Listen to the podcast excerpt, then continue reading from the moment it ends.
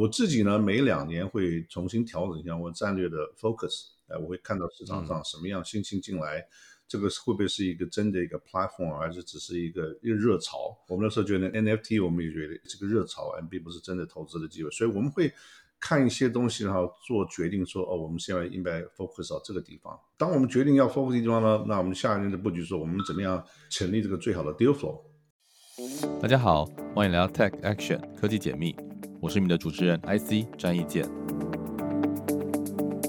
Take Action，让我们用科技创造行动，从访谈理解趋势，带给你最独特的产业知识、技术观点、创业故事，还有投资经验，为您解开科技业、创投业、顾问业，还有许多行业的面纱。科技解密，让科技与创业不再神秘。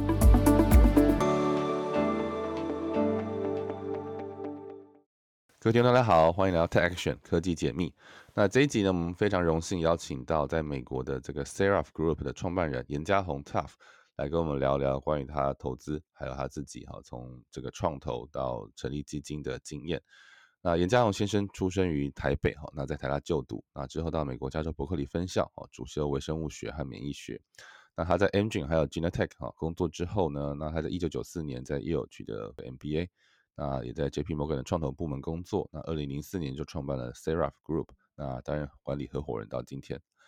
那 Seraph Group 到今天已经有十二只基金哈，那投资将近一百五十家公司，那超过二十家成功的出场啊。那很多投资项目被选为这个美国年度天使最佳投资项目哈。那六十 percent 以上的投资项目为基金投资人的介绍。那除了投资绩效很亮眼之外哈，它遍布全球九十个城市。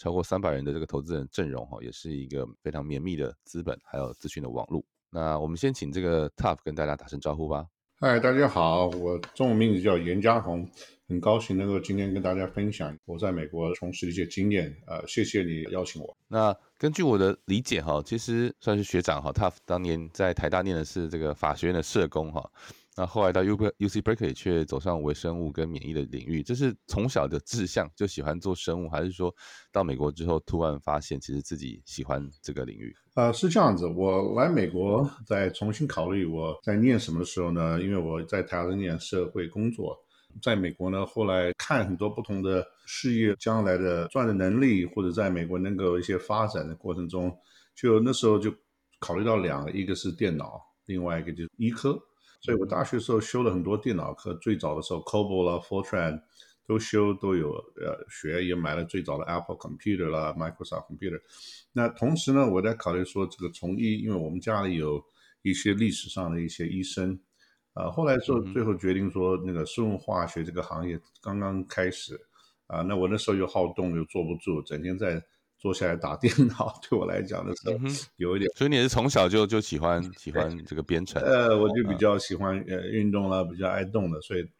那时候就决定说可能会以后做生物化学或者从医微生物跟免疫学。嗯哼，那你在 Berkeley 应该是拿到了硕士嘛，对不对？啊，不是，是我拿了大学本科 Bachelor。哦，OK，所以到得在在美国接着把大学念完。对。那念完之后就到这 M G 还有 Genetech 工作，对不对？对对对，那是这最早期的第一代的 Biotech，所谓的 Recombinant DNA，就是用 DNA 重新组合的一个工程。那个是第一个科技的 platform 发明后呢，Genentech 就成立，M G 就成立了。这两个是美国最早的两家公司。对，最早的两家公司。那我的教授呢，跟那个 Genentech 非常近，就推荐我去里面。那我想说，本来。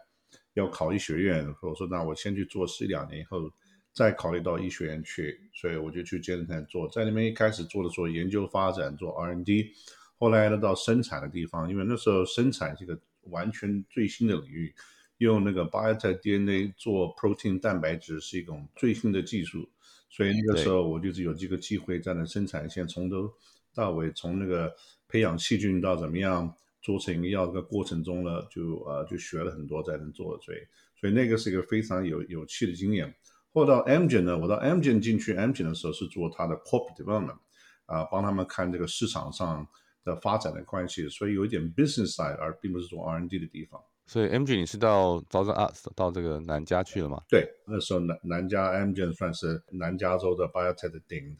的老大，啊 g e n e t e c h 是北加的老大。哇，算是很早期，像很多台湾的一些 VC 啦，或者是生技圈的人，早年也都在这些这两个大公司工作，就因为到现在有点像是半导体的台积电一样哈。那如果对生技有理解，就知道这两个也是几乎是美国创投哈投资生技最成功的案例。那你后来到耶鲁念 MBA 的这个起心动念是什么？然后是因为在 Corporate Development 这边做到一些呃有趣的经验，那让你觉得说。是不是往投资这个领域开始发展，还是说你本来念 MBA 可能想要走 consulting 啊这种领域？对，在这两家公司做一段时间之后呢，我在想说，我想往前进的时候，继续怎么样在我的事业上发展，能够更成功。所以在公司里听到很多公司的同事，我的呃老板都说啊，你如果要往上走，你要么你就变成一个研究发展的 PhD。要么呢，你就需要个 MBA 去学怎么管理跟这方面。所以后来考虑以后，觉得说啊，you know，因为你呢是从科技的，对这个 MBA 不是很了解，而且又没有对念这个企业管理中有些认可。所以，但在经过大概六个月的时间研究之后，发现 OK，那也许 MBA 可以让我能够进到一个管理阶层的一个跳板。所以那时候就申请了。那所有学校里，我觉得那个看出来说耶鲁的对我比较适合，因为我家里在耶鲁也有这个历史。那我又喜欢我们学校校园那个课比较小，呃，两百三十个客人，所以我就去了耶鲁去看看这个新的一个阶段，能够跟我一个学业上的一个一个 diploma，但也能够让我能够到大的公司有个竞争的机会，就到管理整个地方。所以在耶鲁念 MBA，后来有什么样有趣的想法？就是那就回到加州这边工作吗？还是说留在东岸？在 MBA 毕业的时候呢，我有三个工作机会，一个是到 consulting 公司做，另外一个到华尔迪生奈，啊，在洛杉矶也有个工作的机会，啊，第三个呢是在美国东部的纽约的 Chemical Bank，啊，Chemical Bank 那个时候在中国虽然没有名，但 Chemical Bank 在那个时候在美国的华尔街上是一个非常强盛的一个 bank，Chemical Bank 后来跟 Chase 合并，大通银行。后来又跟 J.P. Morgan 合并，其实是 Chemical 里面的人呢，啊，把那两个公司都并下来了。那 Chemical 那时候有个呃职业机会，他们要找一个人进去，是说对中国有相当了解，说对东方文化有了解，会有讲英文、会讲中文的，也也有一些历史的背景。他们想着栽培这样一个人，在他们的美国总部啊，变成个 Senior Partner 后，会送我去亚洲当 J.P. Morgan 亚洲的头。啊，所以那个时候他们招请的人的时候，大概 interview 了四十几个，就说东方人的啊，但但有亚洲的呃呃生长的经验后，后来他们就挑选了我。所以那个时候我进去的时候，是我们那个 VCP 或者唯一的中国人，所以从这边就开始变他们的学徒了，开始学，然后啊以后呢会被送到亚洲去管那个 JP Morgan 亚洲的投资。那在 J.P. Morgan 大概做了多久的时间？然后我好像一九九四拿到拿到 MBA 嘛，那中间在 J.P. Morgan 也待了一段时间。呃，我从 Chemical Chemical 变成呃 Chase，我这边做了总共五年。后来呢，因为我呃遇到我耶鲁大学认识的，后来变成我太太，那她跟我共同决定说，呃，我们的前途不会搬到亚洲去。然后决定说留在美国以后，那我们就离开。嗯，不然也像辜负公司的美意啊。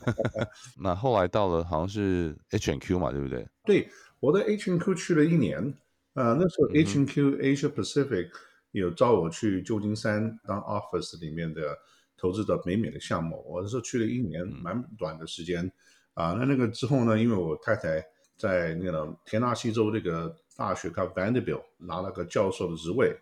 那嗯，Vanderbilt 是以前宋子文的学校，那我就决定去跟他支持他，就离开 H&Q 到田纳西州去，所以那个时候 H&Q 就做了大概一年。哦，所以家庭也是一个蛮重要的因素，所以您因此就在东岸发展为主。所以其实你在西岸也蛮长的时间，包括念书的时间，然后工作、审计公司，然后 H&Q，所以在旧金山待了一年。哎，就大康 Bubble 的时候，你在哪一家公司啊？两千年的时候，我到亚特兰大来。我帮助一个公司叫 Total Technology Venture，我是帮他们成立他们的 VC Group，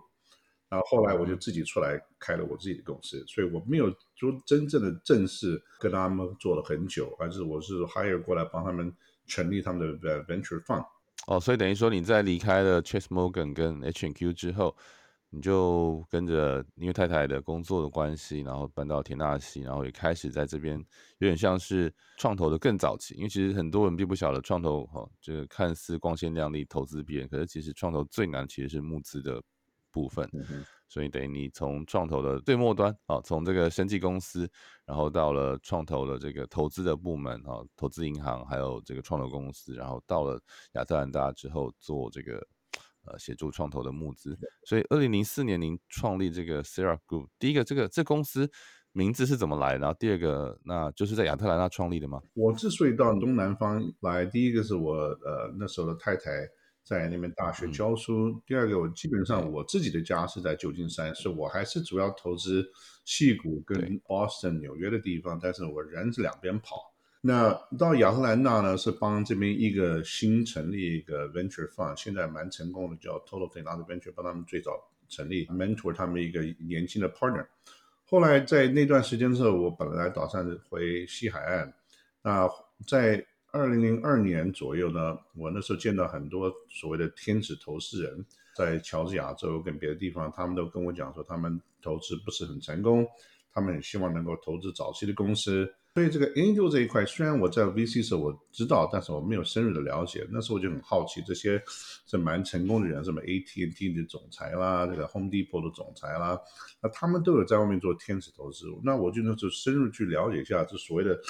天使投资这个 industry 是在是什么样的情况。如果这些非常有名、非常成功的人投资都不是很成功的话，那到底市场上是不是有一个新的机会？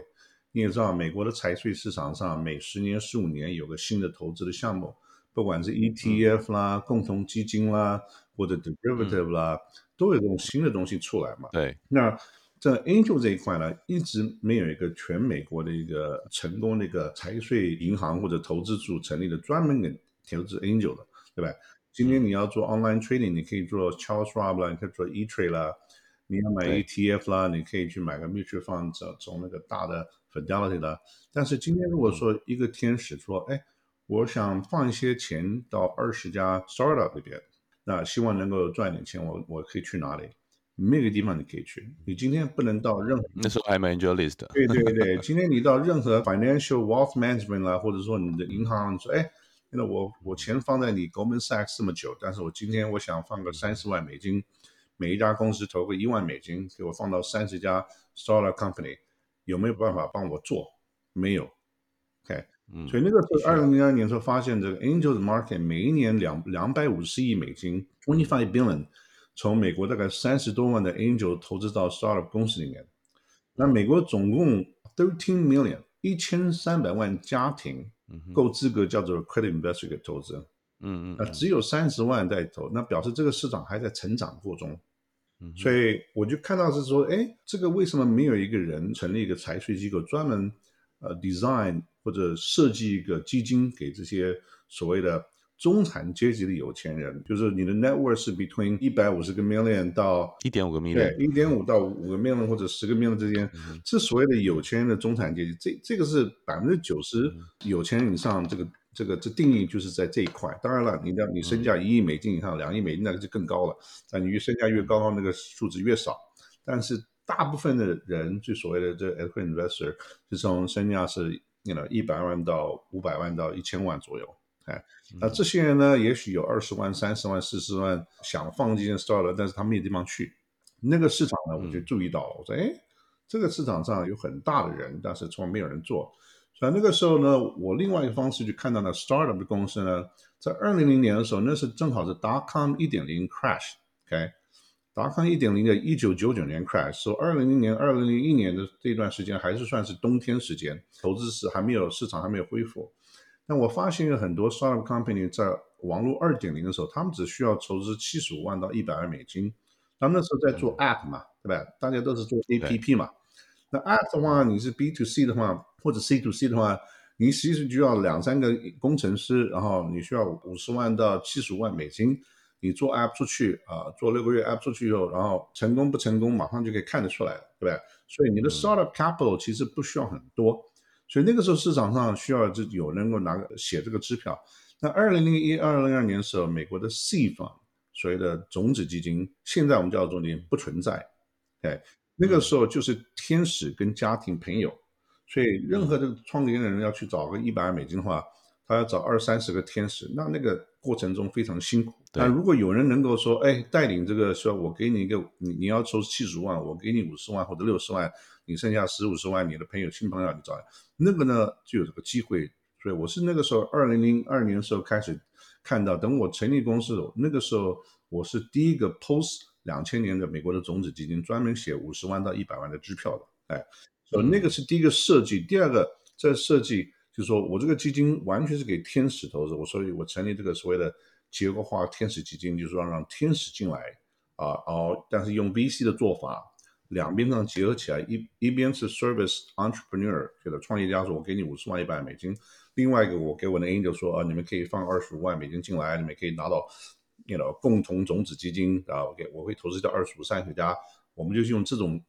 架构去设立，看看我们会不会成功。所以当时是这个想法的，而且另外一个 on top of this，企业家开始的最早期，他们需要一些关系来介绍了。那我那时候找进来的天使也特别精挑细选，找进来很多天使是也是开过公司的人，有些是 mid career 在公司里面做 C level 的人，所以人员的资源上面跟那个介绍方式的 information 啦，或者说 mentor 啦，就能够慢慢建立起来。那我就能够有一个比较大的一个 network 给 entrepreneur，并不是说只有我或者另外两个聪明的 GP，而是能够用 LP 的方式带来更多的价值给他们。所以我们一开始就从 Angel Fund 的角度开始设立，然后有大概多少个 Founding Member 一开始？对对，一一一开始有二十个。呃，当时因为建立我们之所以建立基金，而跟所有其他百分之九十以上的美国的 Angel Group 不一样的呢，是因为当时在市场上看到，you know，如果没有这个基金的话呢，你在市场竞争力比较弱。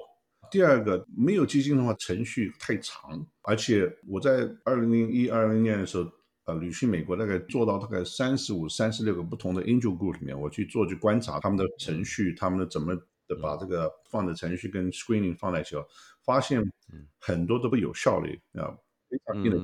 时间花太久，而且嗯对我自己的生涯来讲，只有三种人做研究会成功。第一个，你是一个这个行业顶尖的创业人，你如果今天是张忠谋，所有半导体的 case 都会来找你。看，嗯，那 Mark Zuckerberg 美国的脸书的所有 social network 都会来找你，因为你是那个行业顶尖人。如果你投资的话，你的影响力或者你的能够把这个呃。东西评起来的很强，大部分的人不是这样的人，所以对啊。第二个，你运气很好，你的子女啊，你儿子正好是谷歌发起的大学同学啊，那你们正好到你公司来，呃，到你家里来就谈到，呃，这个这个什么严叔叔啊，我们要开这个公司，你要不要放点人进来啊？好，我放点人进来，这种也有啊，这种很多 你可以看到的人，就运气时机好了，在戏谷有这种故事很多。这种不是一个 strategy，这种是 luck，对不对？嗯，所以你如果不是这两种人，第三种人就是像我们这种做这个 angel 是做 full time，哎，因为我们每年看要看四百个、五百个项目，我们投资八到十个，在这么样的辛辛苦的过滤下，这到八到十个里面有百分之三十不成功，对不对？呃，一般人来讲，大概不了解说做这个做这个 angel 的这个一个非常专业的事情，而且这个时间投资下去，不然不不仅你要有专业知识，第二个你要找得到 deal flow。第三个，你要让人家拿你的钱，对不对？这些都不是说你你你你随便出现什么地方。所以跟任何任何公司、任何一个行业一样，你如果要好的话，你要花很多投资的时间嘛。啊，那一般人讲，一般人不是做富探的话，就没有这种 advantage。所以你不是这三种 category 的话，我们是对大家讲，你还是最好放钱到基金里面。让专业的人士把你的钱打散出去，在这段过程中，你可以看到所有的项目，然后有些项目你想要跟投的，你再去跟投。对一个人投资人来讲，他的时间是非常宝贵的，对不对？那他如果花这个时间下去，花两三个礼拜时间去做个调查，这投资五万到七万美金或者十万美金，这个 return investment 已经是 negative 啊。所以所有的 VC 有这种 structure 的话。呃，所以我那时候就跟讲说的，大部分的 angel 的我们进来的一呃前二十人，大家都有自己的工作啊，所以嗯，我们用了基金方式来讲做起来，那能够让开业的人士能够说，我们可以写个五十万机票，而且很快，我们个两三个礼拜时间就可以把这个滴滴做下来了，有时候更快，一个礼拜做下来就可以给你支票了，而并不是说像一些天职的 group，你要花那个三个礼拜到一个月、两个月才把所有的钱凑起来。哎，这边突然想到一个有趣的问题。就是说我们在前面有聊到说，其实台湾的 VC 跟美国有个蛮多不同的地方，但我认为最显著的差别是美国的 VC 是 co-based 的哈，LP 的结构。所以你们方万的 size 是多少？那我我猜这也是一个很大的问题，就是台湾你要当创投的投资人，你不见得能够第一时间拿出这么大的一笔钱，因为台湾的创投基金是你这 day one 成立的时候就要把这个钱全部到位啊。可是美国的 Fund Life，当然它也不是说花十年投资啊，可能你 Fund Life 七年到现在可能都十年，那投资期可能就是三到五年，可是你可以分三年到五年把你要投资的金额啊。啊，当然不是说这个差异很大，可是如果分成三年，相对于一次，呃，第一个月就要把所有钱打进去，我自己觉得这其实压力还差蛮多的。你觉得这是不是一个蛮蛮关键的地方？在美国可以让这些你们的方万的 size 大概多大？然后平均大概一个人卡密大概多少？对我们方万的 size 大概八百万美金。嗯哼，那也不少哎。你们一个，你就说二十个 founding member，平均每个人要投到四十万哎。呃，对对对，因为那个是设计两说，如果我们要投资到二十家公司的话。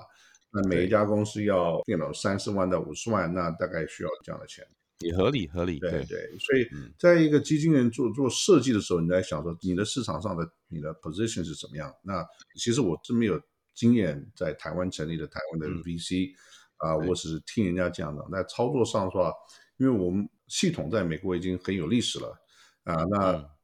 六十年，对对，有很多年了，所以我们就看到他们这个设计呢，在市场上也蛮有比较符合市场的需求了。因为现在竞争很厉害嘛，那细股了，全球全世界的钱都进来，跟台湾这个环境是不太一样的，对不对？当时你当你有二十三十家 VC 竞争抢力量案件的话，那这种情况在台湾比较少见，对吧？那没有这个市场的竞争压力的话，台湾的 VC 的系统的话，就是跟美国其实不太一样的嘛。嗯，嗯嗯，台湾 VC 当然也是因为半导体当年引进台湾哈，那在呃国发还有工务院的支持之下，那也需要民间的一些资源还有呃人才啦，那所以其实创投也是应运而生哈。那我自己在台湾从两千年出头哈，博士毕业之后进入台湾的 VC，所以经历过四五种不同的 VC 的形态啊。所以，呃，以后跟您再交流一下。不过，Seraph 从方万开始，那后来大概到现在十二支基金嘛，那大概你们的募资的周期是怎么样？然后怎么样从二十个 member 到现在全球有三百个 member，这个当中成长的过程，然后您是怎么管理这么多的 member？然后你们整个目前的这个公司有多少全职的员工，或是这个 advisors？OK，一个个来讲，我可能不太记得说什么啊。不会，第一个讲说，OK，我们大概每一年一年半成立一个基金，那就是每一年一年半就请二十到三十个新的投资人进来，所有我们投资人进来都是最早二十个人介绍进来的。OK，哇，对，就是我们因为那时候觉得我们的 quality 很重要，所以我们就跟大家讲说，哎，你有认识人，有什么 value add 能够帮助的 startup 的。有这种个性的，能够愿意 supportive 的，而并不是说天天会打电话来问我说：“哎，我那个三千块投资怎么样了？”对，我们有这种 specific type，因为那最早我在成立公司，因为我自己做 VC 有经验了。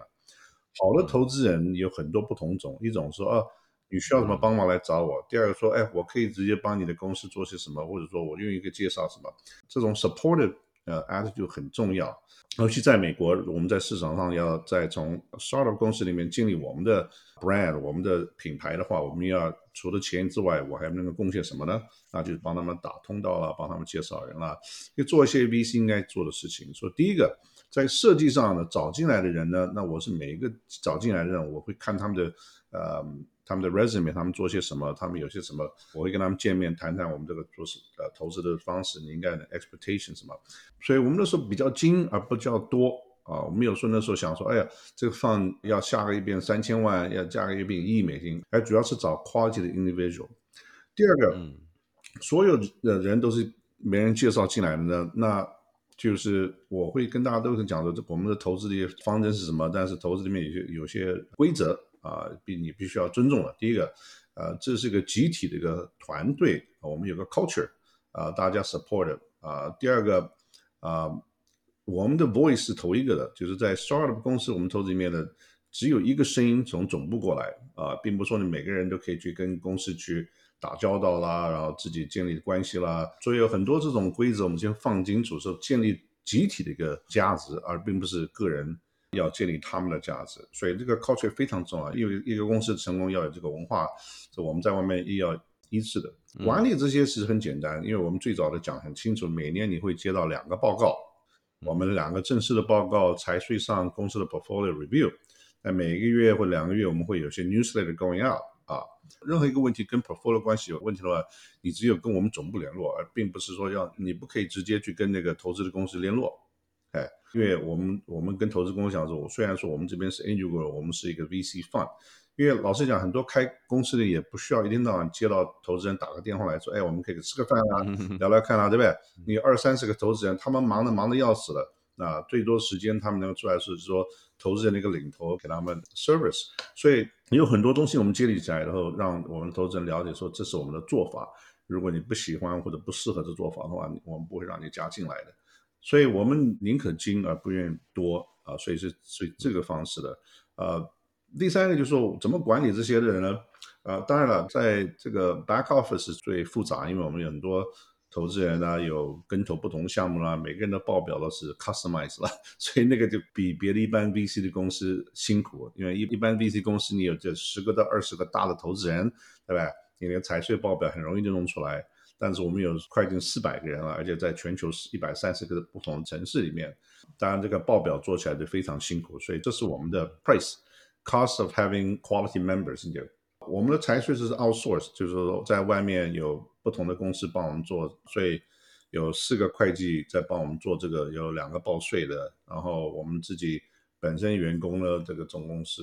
四个，然后我们有两个或者三个 consultant 啊，在帮我们做 part time，啊，我们有大概三十几个我们投资人呢，我们把它放在公司做董事啦，或者做 advisor 啦，就让他们去管理一些公司。啊，帮我们这个 fund 做些事情，所以是用这样的做法的话，才能够支持这种 operation，而不是说会需要花很多的钱。所以这个设计是这样子的。了解，哇，所以听起来其实跟我们做 TJ 开始的这个规模也非常接近。我们也是从十五个人开始，然后我们第一年投六百万，虽然我们还不是一个放啊，但我觉得，哎，其实这个意外的接近哈，我们 差不多第一年到现在也是快快八百万。那所以，overall，你们的这 portfolio 听起来，刚才 Tough 他前面有提到说，你们在刚好零四年成立，刚刚大概过了四五年，就刚好遇到 mobile internet，好，其实就像很像当年我跟 Jamie 在台湾看到了这个呃 mobile internet 起来，所以有了 AppWorks。那你们那时候呃零四年创立，第一个是哎，你们也很很没有多久就开始看到像 accelerator 的出现哈。所以大概等于说，Angel Group、Angel Fund 还有 Accelerator 都是，我觉得 Mobile Internet，因为就刚才前面你提到，它是一个起初成本特别低，然后发展速度特别快啊，很快可以验证啊，To C 也好，To B 也好，它的这个产品会不会呃有 traction？那经历了那样的一个过程，所以你们大概投了多少的这个 Mobile Internet Company 呢？或是你觉得最有意思的几个 deal 啊？那可不可以跟大家分享一下？那但是你自己又是一个生物。化学呃微生物的背景，那你们也有投，应该也有投一些 biotech 跟 healthcare 的，所以你们这个 portfolio 产业的分布比例大概是怎么样？或者基金是按照这个产业，还是说其实每个基金都是这个这个什么都投的这种？呃，其实我们那时候最早在决策上讨论的时候，跟这个 founding member 谈的时候，大家都觉得说，对，如果要这个成立一个长久跟成功这个投资的公司的话，我们必须要跟这个机会同时的转变。对，所谓 paradigm shift。对对，所以我们基本上是 generalist，OK 啊。那当然了，我们收集进来的投资人有各行各业的不同的精英啊，所以对呃，然后我们的 deal flow 也经过很多我们的投资人带进来的，所以我们进来的投资人跟我们公司后来投资者有很大的关系。嗯哼。所以，譬如说现在在人工智能上面，我们就正在建立我们人工智能那个投资的方式。但是早两三年前，我已经投资到几家。小的这种新的 GP 啊，专门做这个 AI 的东西，所以经过那一段的布局出来，我们看到很多的不同的 deal flow。那我们其中有一个投资人跟那个是 Sam Altman 啊，是以前一起开个公司的。经过这种关系呢，我们可以更看到一些新的东西。呃，其他的不同的行业呢，我们都有这种特别布局。除了我们自己，我们的投资人带进大概百分之二十二十五的呃投资机会。我自己在市场上已经做了大概快三十年了，那我已经成立很多那种以前投资公司的一些 founder 的成立家，他们都会 referral 啊，所以大概有百分之三十的的 deal for referral。以前的 portfolio 的履约都很重要，对对，一百多十家公司，他们会去跟人家讲嘛，对不对？那他们都会有人找他们说，哎，你当时成立公司谁投资你啊？所以我就接到很多那种项目，所以那种项目你本来讲的蛮好的。啊，嗯，所以这两个 deal flow 从我们 LP 带进来的，跟我们自己这个 founder 带进来都 deal flow 都不错。那大概百分之二十三十的呢，都是经过其他 VC 啦或者带进来了，跟我们讲说，哎，我们这个要 syndicate，我们有点问你要不要进来加进我们怎么样？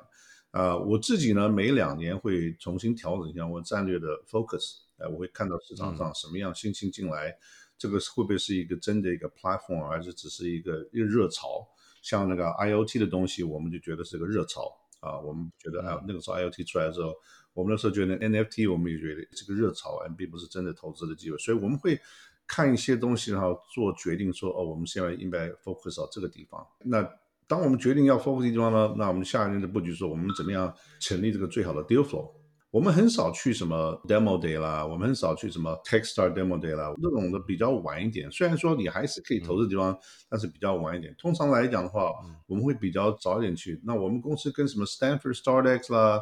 Berkeley 啦、MIT 啦这些公司已经做了很久，所以我们那边还会有些教授啊，或者是有的人认识会挤进来。最重要的是，我们不需要看到所有的 deal，因为我们的 fund 不是很大。在精不在多，对对对，我觉得这跟台湾差很多，因为台湾的市场规模有限啊，所以台湾的 deal 也也你也猜得出，大概一年就是好的案子就是几百个啊，所以台湾的 VC 要扫案子容易，美国几乎不可能有人可以扫案子啊，可能 YC 比较算是扫案子的模式啊，因为他每年收进来的案子真的超级多，然后每年投资的项目也够多哈，所以这是为什么 YC 的 demo day 就很像是美国的这个创投的 party，而且大家会享受这个。对，但非常认同你你你说的，就是说找适合的。我们自己像我 TGA，我也是用这种观点。我觉得我帮不上忙的案子，我也再赚钱我也不会投啊。就是我们觉得找适合的项目非常重要。对，所以我真的觉得其实你你的这个投资的策略跟我，但我们因为差可能我猜大概十十多岁了哈。对，那台湾现在有几个更年轻的 Angel Group 啊，或者说我们最近在看到这个 YC 出来的一些 Founder 在做 Founders Fund 哈，其实都有很类似的这个哲学哈。但就是说，因为人际关系还有这个你认识的人现在都是大企业哈，尤其是美国的这些 CEO，对吧？所以我觉得这是哎，那鲁晃讲，如果想要参加啊 Sarah Group 哦，因为像你们之前在台湾也有推广嘛，那资格是什么？我们也是七年前的时候第一次到台湾去。因为 Sarah 中文叫盛瑞，盛瑞公司成立的时候其实是北美的公司，但是后来在我们投资很多年以后，很多我们的刚公司都要找 CM 啦，因为我是东方人嘛，他们就就马上 assume 说，哎，你台湾来了，你们台湾有什么 CM 啊？我们要找人跟我们合作生产了没有？呃，亚洲啦，所以当然我离开台湾的时候，一九八四年离开，已经有快三十年了。那个那时候。我说，哎，我离开这么多年也没有回台湾去，这个新竹科学院啦这些关系我都没有，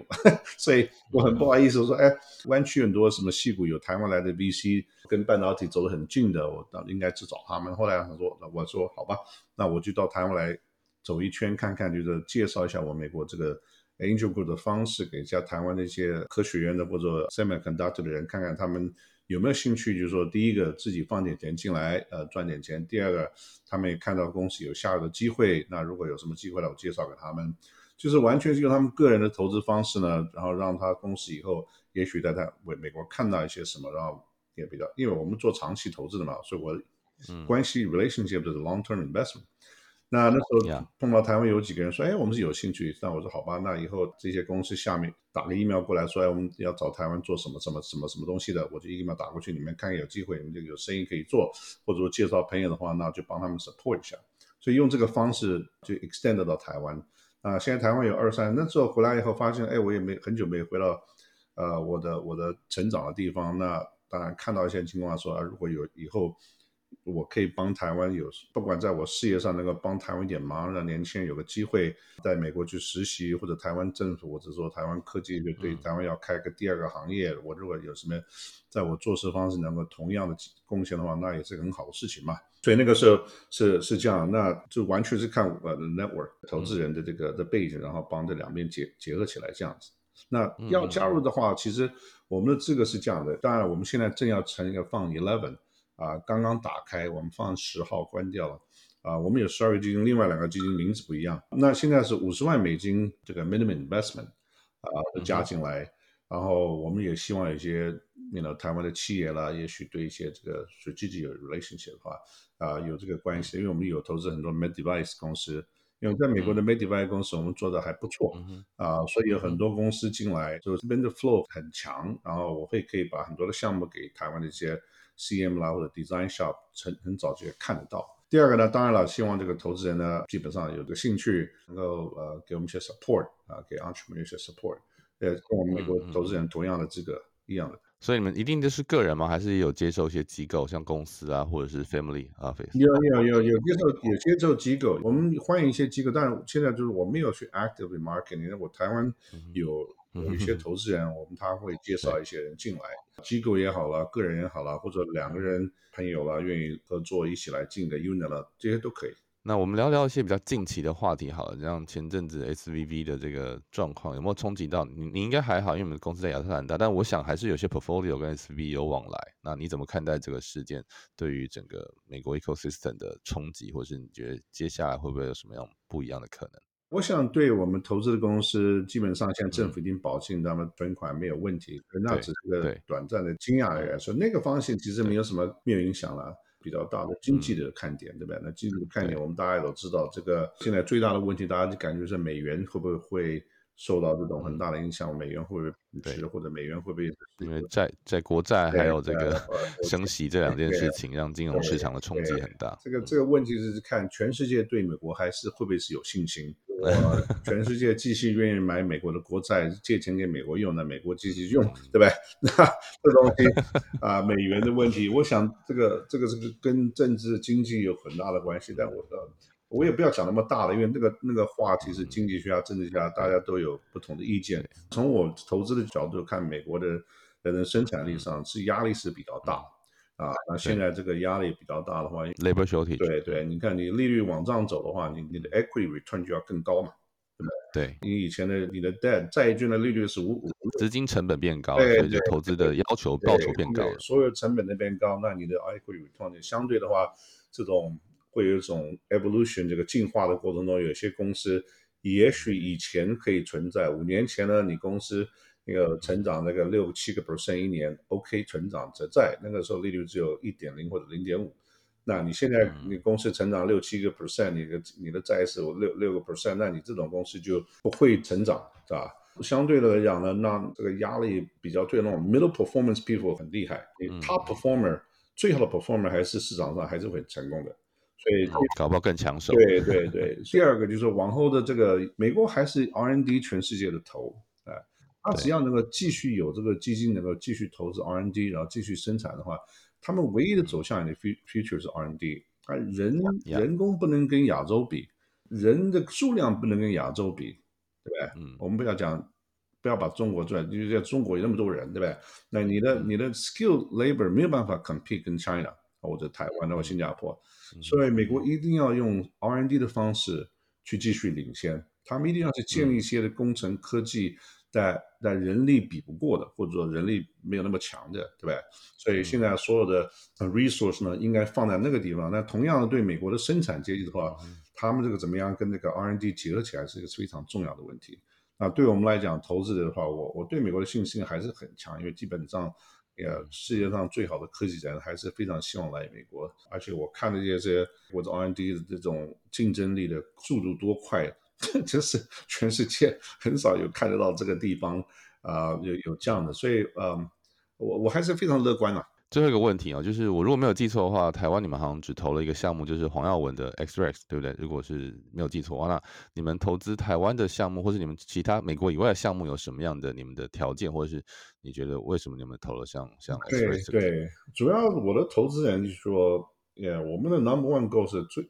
投资到最好 Return 的地方。